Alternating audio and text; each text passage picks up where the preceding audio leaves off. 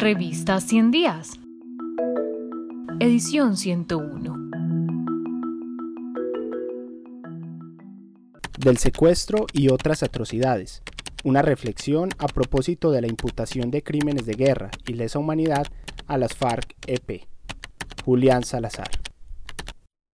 La Jurisdicción Especial de Paz que abrió sus puertas al público en marzo del 2017, tras cuatro años de funcionamiento, el pasado mes de febrero profirió una decisión histórica a través de la Sala de Reconocimiento de Verdad, Responsabilidad y de Determinación de Hechos y Conductas, la cual decidió atribuir responsabilidades a los entonces integrantes del secretariado de las extintas FARC-EP por el secuestro masivo de aproximadamente 21.396 personas y por el trato inhumano que esas personas padecieron durante su cautiverio, incluyendo el asesinato y la desaparición de muchas de ellas.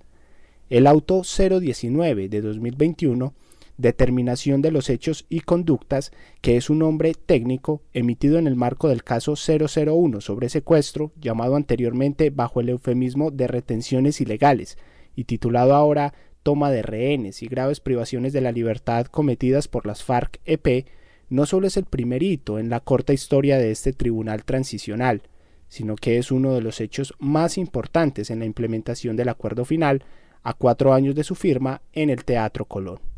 La JEP, tras recibir una avalancha de ataques ideológico-políticos desde diferentes flancos, especialmente provenientes del partido de gobierno, quienes han sido férreos contradictores de esta jurisdicción, y a través de iniciativas legislativas han pretendido abolirla, abogaron por la desfinanciación de la JEP en el presupuesto de la Nación para el 2021.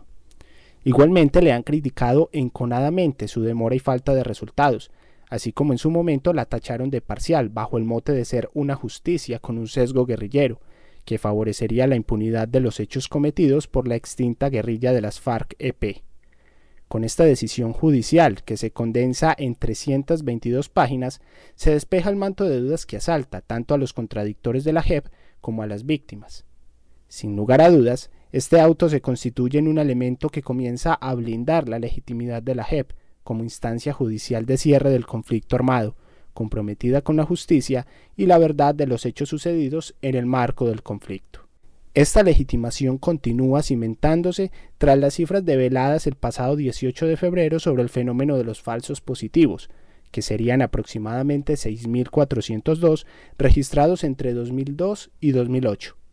Esto quiere decir que el mayor número de casos de civiles hechos pasar como guerrilleros dados de baja en combate se produjo durante los años en los que Álvaro Uribe Vélez fue presidente de Colombia. Estos hechos son una muestra importante hacia el esclarecimiento de estos fenómenos, así como en la lucha contra la impunidad.